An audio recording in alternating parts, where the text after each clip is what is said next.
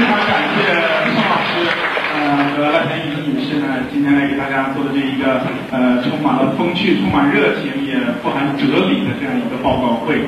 呃，那么呃，我想咱们哈哈工大维亚分校的同学们已经看到，呃，各位来的客人呢也看到，在我们正在兴建的主楼那儿，主楼广场啊，呃，正在新建这个大规模的人工湖，将来会有一个呃很正规的、很漂亮的露天音乐广场。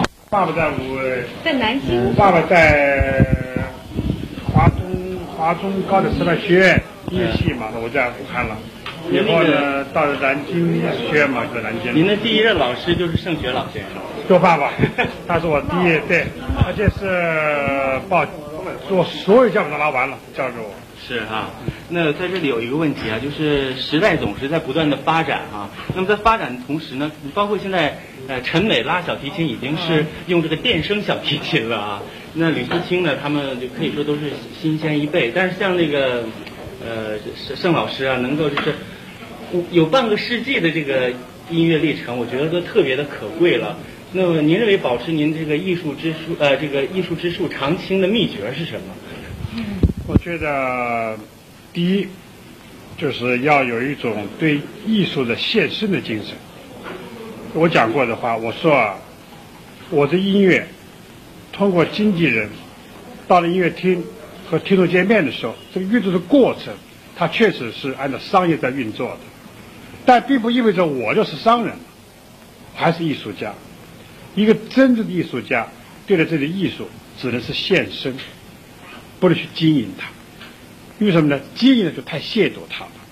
只有现实什么是无条件的，是吧？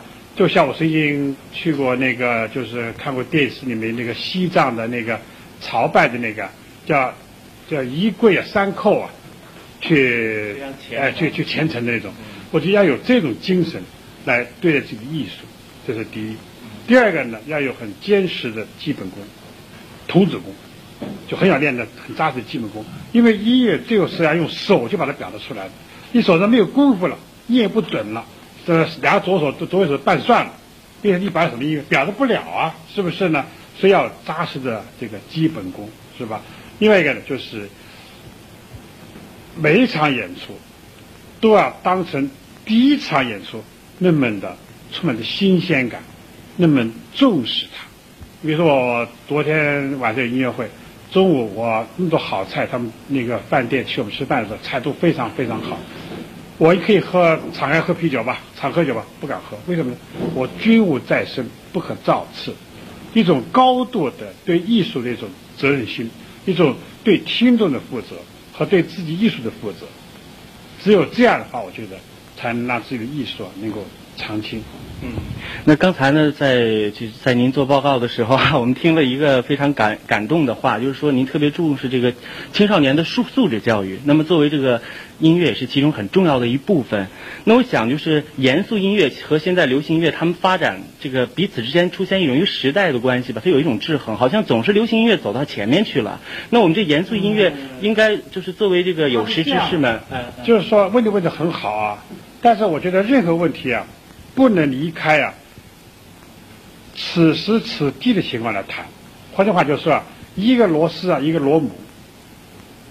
就是说，如果这个地方的螺母就这么大，恐怕那个拧进去螺丝也只能跟它搭配，不然顶不进去呀，是不是呢？所以呢，别忘记了，我们的国家是一个文明的古国，但是一个是经多灾多难的一个文明的古国，特别是啊。十年文化大革命，革了文化十年的命，是不是？在这种情况底下，以后可以讲，十年可以讲是一代人成长的过程，是吧？乃至一代多人的成长过程，他们的受教育的权利被剥夺了，是吧？那时候个张铁生呐，知道吧？交白卷的是英雄啊！哎，那时候经上的是宁长社会主义草，不种资本主义苗，是吧？一切都颠倒了嘛，是不是呢？在这么一个基础上头，有改革开放了。开放以后呢，我们接受外国的先进的科学技术是非常好的。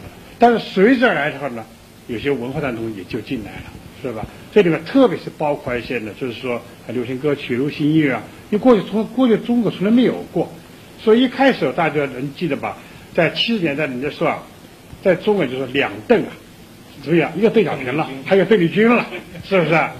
这我就不奇怪的，因为大家没觉得很新鲜，连我都觉得很新鲜。哦，还有唱那个冰个嘣个冰打的节奏的歌，没听过啊，是吧？那个七九年我们去香港也是，我就觉得怎么满天都这种歌啊，觉得很怪的，这怪怪的，就是吧？所以呢，我觉得这没什么奇怪的，是吧？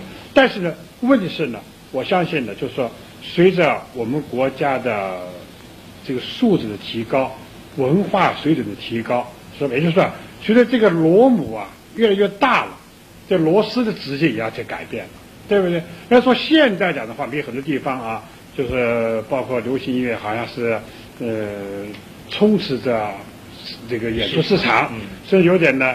这个对这个古典音乐、高雅艺术啊，产生一种好像很大的压力，是不是啊？这个情况有没有？有，这是必须正视的情况。为什么呢？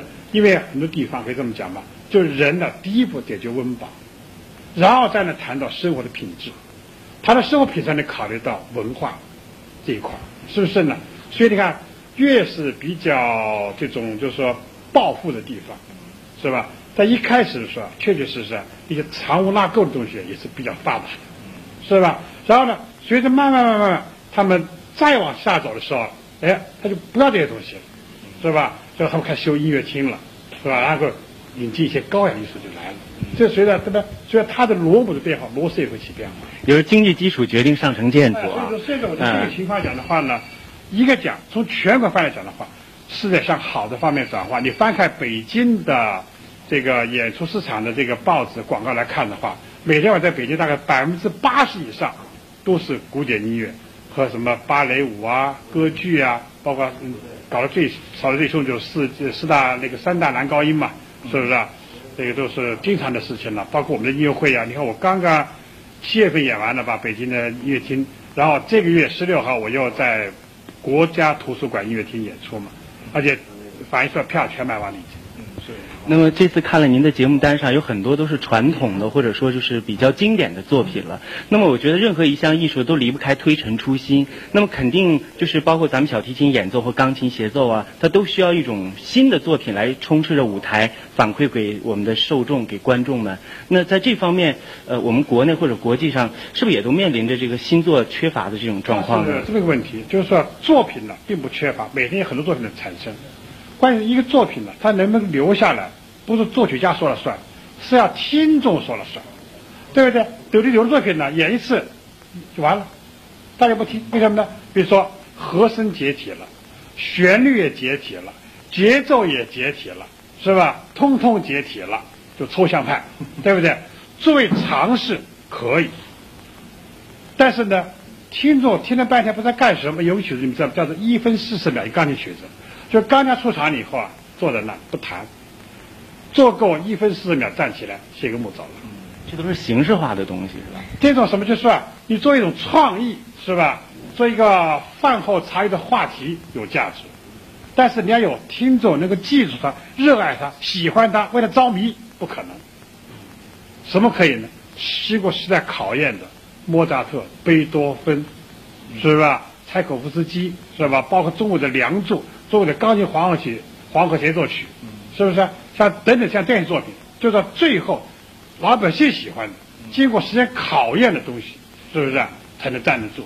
所以现在呢，我觉得我讲过一句话，就是我也是个委员会的，就是国家大剧院北京不是要准备盖了吗？对不对？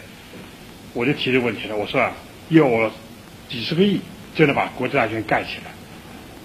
但有几十个亿，在瞬间要变成很多战争的结果可出不来，是不是呢？也就是说，大剧院盖好了以后，演什么，有没有听众，有没有观众，这个问题要及早考虑。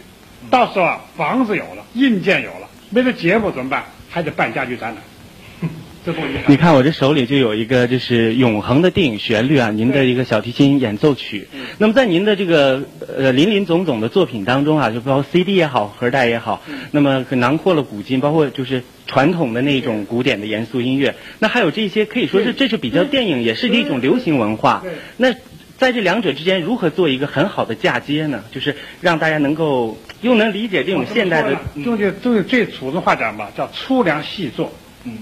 细量细作就不用说了，粗量细就是说有些生化。比如说，人保曲啊，曲保人的辩证关系懂吗？比如这个人呢，很没有名气，他要唱别人唱过的很受欢迎的曲子，这叫曲保人，是吧？你已经真是这个天下打下来了，对不对？人保曲，就这曲子不一定特别精彩，但是通过你对它的重新的处理，一种独到的见解，哎，不想这曲这么好听呢，同为一曲，不同的演奏效果是完全不一样的。这是人保曲，对吧？所以我觉得很多电影音乐都是很好的音乐，关键是你怎么去处理它。所以我不讲了吗？你说特级厨师和一个普通的家庭主妇，还有一个大学生，拿一块肉让他做，烹调出来味道是截然不一样的，是吧？一个是艺术，一个是把它做熟了而已，这是完全不一样。作为你五十年的从艺经历啊，那现在你要回想起来，马上映入眼帘的第一次人生转折点在艺术上。那是什么时候呢？人生转折也可以这么说吧，因为我小时候是比较顺利的，可以讲被奉为神童啊，所以我可以怎么讲？我是被我们国家是吧铺着红地毯让我走过来。然后呢，这个自己呢，因为就什么东西啊，当你得到的比较容易的时候，不懂得珍惜，所以我从前有一句口头语，我现在都不好意思学。就对别人有点不满，就是说你什么东西啊？这个话现在都不好意思学啊。他当时是说口而出的，随便可以讲出来的。然后呢，自己受了很多的挫折，特别是经历过文化大革命，是吧？就是说被打入最底层了。这时候教会了我很多东西，我就懂得，如果一个人需要别人尊重自己的话，首先要学会尊重别人。如果希望别人对自己真诚的话，首先自己要对别人真诚，是吧？所以呢，我觉得那是对我的人生的一个很大的转，就是说，在受了大灾大难以后，是吧？我觉得好像似乎啊是被受过一种洗礼，是吧？那时候我才懂得。所以你看，从那以后吧，比如我在外面吃饭，这个服务员呢端菜过来，我都会站起来接；或年纪比较大的，我更要站起来接过来。我觉得。这不是别的，就是懂得，就是一种过意不去。比如我在外外面洗头，那个那给我抠头时，抠的长一点，其实我头很痒，你知道吗？还想多抠点，但是过意不去，觉得哎呀，老老说我对不起啊，那你很受累啊。人说还没事，这我们的工作嘛。我现在觉得于心不忍，是吧？这些都是啊，在受了这些磨难以后，知道吧？对我产生很大的影响。同时呢，也是在那样的年代里面，我这才知道，就是说，往往在最底层的人呢。他们的心里是非常善良的，是吧？当时我记得很清楚，就是说，比如说工宣队呀、军宣队呀，可以讲我的这双手啊，如果说经过大灾大难还能拉琴的话，如果工宣队、军宣队他们不保护我的手的，我也拉不了琴了。当时我当反革命处理的，就劳动种种大田、起猪粪，是吧？什么都干，盖房子。每当用手的时候，军代表、军宣队就会说：“孙小国，你不要去了，留下来解柴了。”口气很凶。他的内内内心思想是别把手搞坏了，知道吧？所以他们也跟我讲，他说啊，你的手是国家的财产，我们应该保护它，别把它搞坏了。所以我能够在文化大革命结束以后，第一个才开出来开独奏音乐会，我觉得那是和周围很多善良的人对我的爱护分不开。也就是说，无论他是一个什么层次的人啊，是高是低，其实都有一定对音乐艺术的这种渴求。那就是说，因为我觉得就是说。如果说我现在就节目单里面会加演那《西藏之春》，是吧？反复的很多拉梁祝，包括改变这个梁祝吧。这前提是什么？就是对每个文艺家都有问题：你的你的艺术是为什么人的？第二个问题，对不对？如有人嘛，我的艺术啊，只要专门家说好就行了。你们这下里巴根本听不懂，跟你没关系。你们没有资格听我的艺术。有这种有这种观点吧？不能取高。有有这有有这种观点吧？有这种人吧？对不对？是吧？自视清高，是吧？还有一种人呢，就是说，我的艺术确实是为大众的。我觉得也经过我大命以后，我自己感觉就是我的艺术应该是为大众的。所以我为什么改良作呢？为了下工厂、下基层，是吧？去部队方便。嗯。所以我改变很多曲子，还说我是一个兵，什么白毛女，我改了好多这样的曲子，就是说啊，我希望我的艺术能够让最普通的人能够听明白，他们能够喜欢。是不是？包括我自己对演奏的总的一些经验，比如说吧，对这个层次不高的听众，首先要抓住他的眼睛，你才有可能抓住他的耳朵。他东张西望了，他就不会再听了。他眼睛完全被你吸引住了，这个耳朵自然就被抓住了，是吧？而且呢，中国的听众这个点喜欢看歌舞，这传统吧？对。因为啊，蹦蹦跳跳，歌呢是听的，舞是看的，他要双重满足。所以说啊，演奏家，演奏家，奏是拉响它，演什么？表演艺术。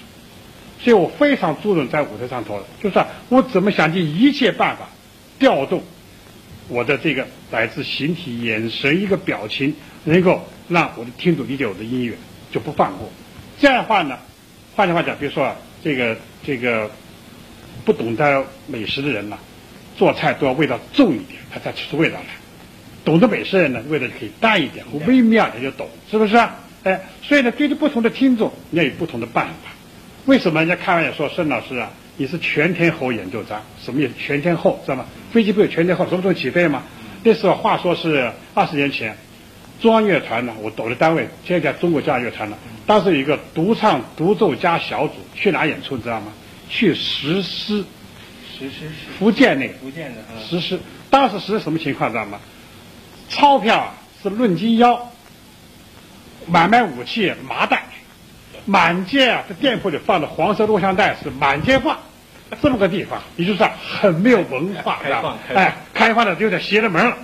好了，我们去演说了，我们一般也安排节目这样的，就节目啊，呃，登节目单的节目是一个小时，加上返场呢，可能一个小时就四十分钟，所以前面节目呢，哐哐哐哐全部返场，全干了下来，哐哐全下来，这不行，这时间差太远了，太短了，你是看我的，我上去了，我也不知道怎么回事，结果返场来返去就把所有节目都拉完了。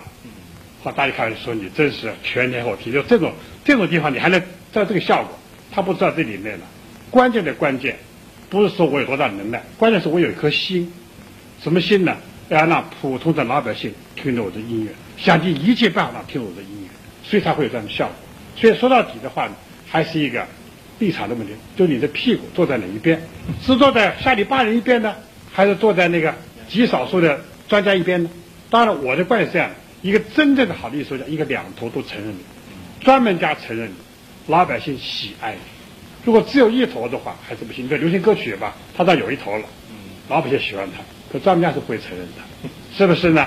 有的那郭志傻的音乐家来讲的话呢，老百姓呢不承认他，不喜欢他，但专门家说的哎很棒，很有水平，这也比较遗憾，是不是？应该两头都有，就比较好。包括你每一次就是录唱片的时候吧，您所面对的就是话筒了哈，在录音间里，那可能跟现场的这种反馈可绝对是不一样的。你认为这两个差别对你来讲，呃，演奏上有影响吗？比如说吧，当你面前没有听众的时候，你知道我那唱片什么样子，知道吗？我是满脸的奇怪的表情，我要用这个来激发我这种感觉，就是啊不要在录音的时候啊拉得很淡，冷冰冰的，不要这种，要充满着激情。怎么就激情法呢？自己有想象，想象我跟很多人演奏，自己很投入，这样去做出来。所以呢，录唱片的时候，一般讲的话呢，完整性也有保证，激情呢可能受到影响。所以在路上我就特别注意激情这一面。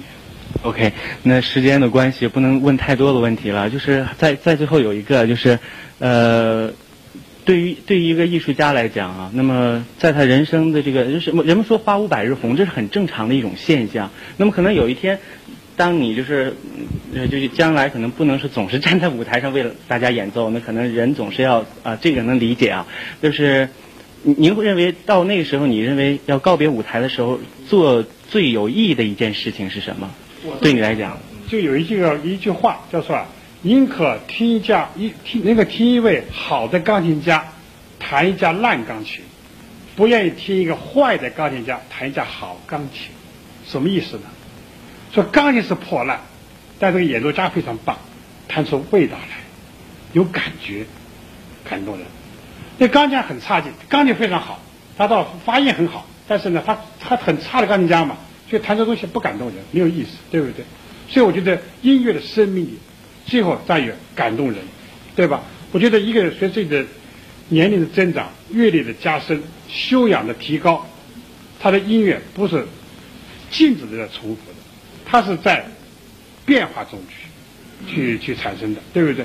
所以呢，当卡德扬录贝多芬交响乐录了多少个版本，都一样吗？不一样。他晚年的版本和他年轻时的版本绝对是不一样，是不是呢？所以呢，我觉得我会这样，就是说，像一个老兵一样，生命不息啊，战斗不止。对，我觉得，在我如果允许的话，我相信我会在音乐上下很大的功夫，知道吧？把一个曲子从很深层去挖掘它。到那时候，我觉得可能在技术上可能会有这样的纰漏或者那样的问题。对不对？就好像一架不太好的钢琴，对不对？但是呢，弹钢琴的人是一个好钢琴家，这样他还是会有魅力的。嗯。那么现在前瞻发展的小提琴已经装上电源了，那你觉得这种现象对它的发展，对小提琴本身就有了？嗯。它是这样，就电提琴早就有了，几十年、六十年代就有了。这个呢，做一种尝试，不是不不像我们现在用扩声，对不对？对传统有没有什么冲击？不，它不是冲击。这个这个中央首长呢，李兰金同志，我去他家做客时候问过我这个问题。他说怎么看陈美？他问我，我说陈谈陈美，首先要把它说清楚，它在哪个范，它是属于哪个范畴里头？是古典音乐呢，还是流行音乐？毫无疑问，它是属于古流行音乐里面，不是古典音乐里面的，对不对？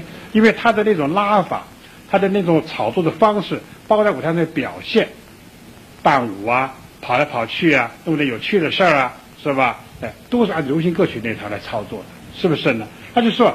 他是拉小提琴唱流行歌曲，也是这样，是不是呢？这样的话就不奇怪了。所以说啊，陈美她原来学的是古典音乐。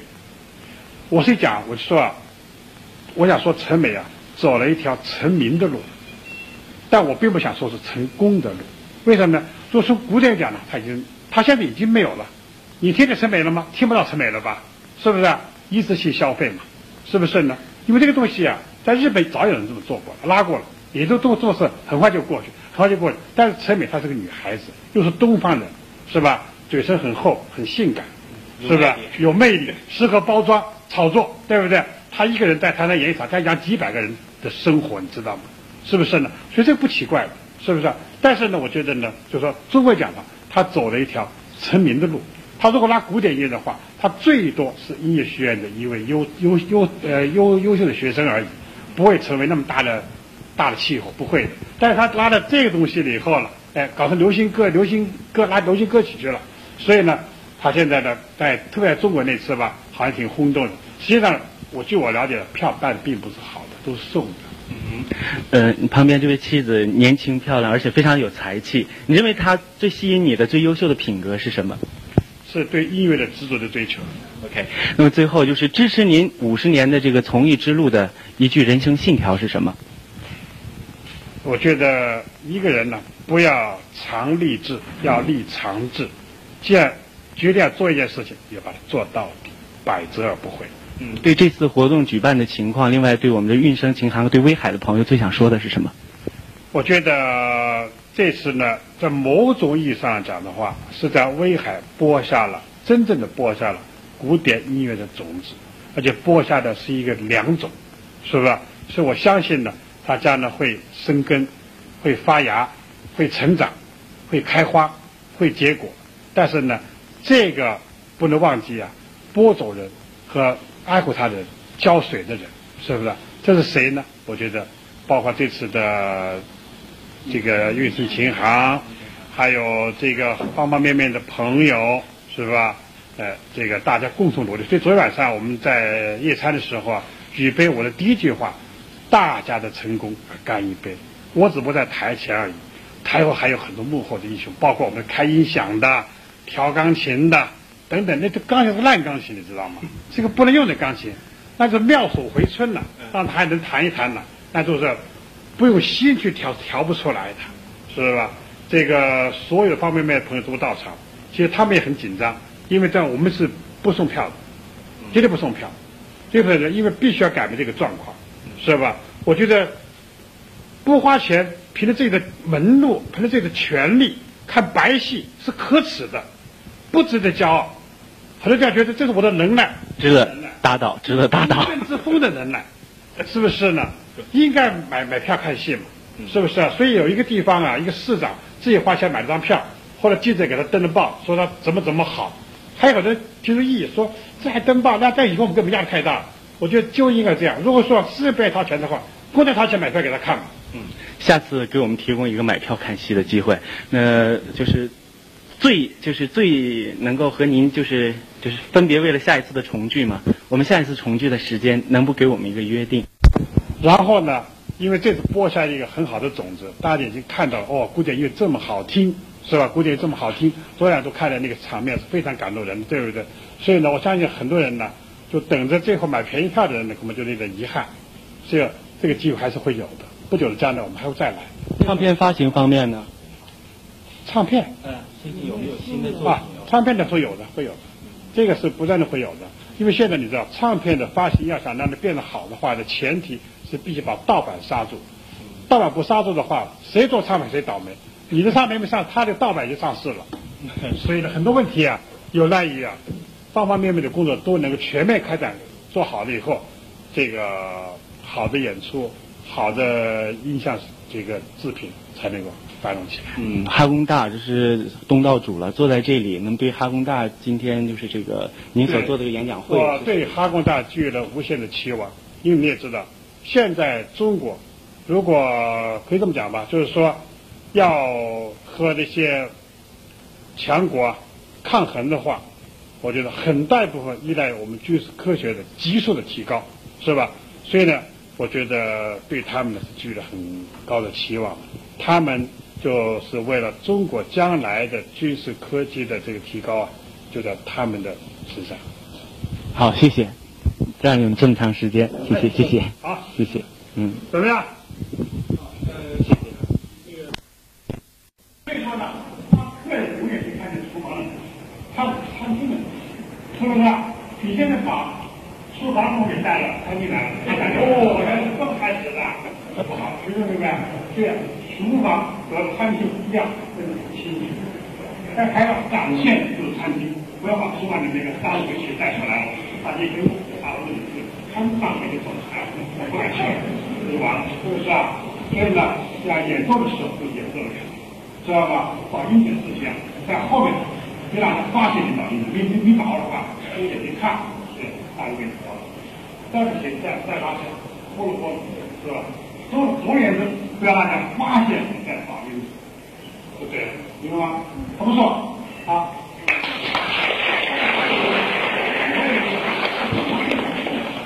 还有还有还有一个，还有一个呢，就是是谁呀、没有写名字，就是我想代表这样的学生拉一个作品，是谁？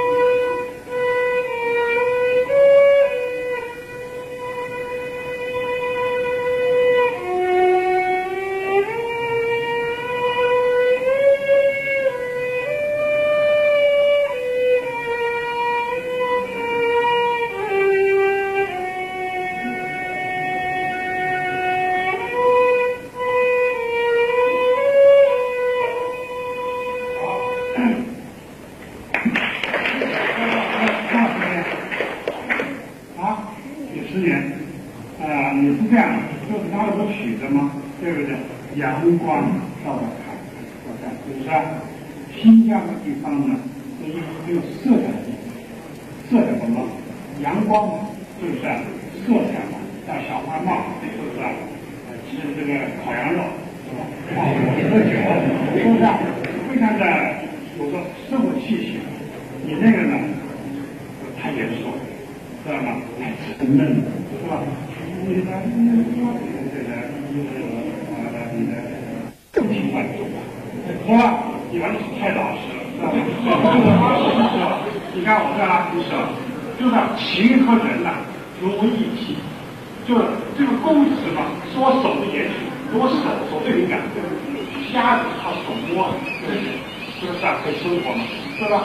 这个这个琴呢，是啊，我身体一部分，是我形成我身带，心到手到，懂吗？就是一定要做到，就是说，不要把琴和弓看是另外的东西，先是一个另外的东西，我长到自己身上去了，所以听起来的就没有办法去很自然的去表达音乐。所以我说，就是说，所有学音乐的小朋友们一定要注意一个问题，就是说，我们练了半个小时，最终是是要抒发情感，如果不能抒发情感，就不，知道吧？你这练了半天，你说练枪法，练了半天为什么？打到你的目标上去。你看目标练性什么用？没有用，对不对？你不去表达音乐，练上去有什么用？没有用。所以做拉琴拉完以后，就觉得自己是一个快的东西，拉琴以后表达出来了；自己的不烦的东西，拉琴也也也表达出来了，就不烦了，对不对？是吧？完全不动心，再做一个动作，再发一个音，那就变成一个机械的东西，明白吗？所以呢，看起来刚才呃两个小朋友呢都有一个特点，就是说言语训练很重要。你们应该是抓基本功，什么意思呢？比如说我们现在要做一部自行车，如果每个零件都合格了，组装非常快，就很稀少；如果每个零件都是不合格的，瓦圈是浓的，是不是？那个飞轮呢，绳是不匀的，是吧？有有有窄有宽的，链条是很不结实，刚一针劈的啪全完。是不是？所以呢，要把每个零件做好。拉取什么意思？就是装配。拉乐曲和音乐是干什么？就做每个零件，知道吗？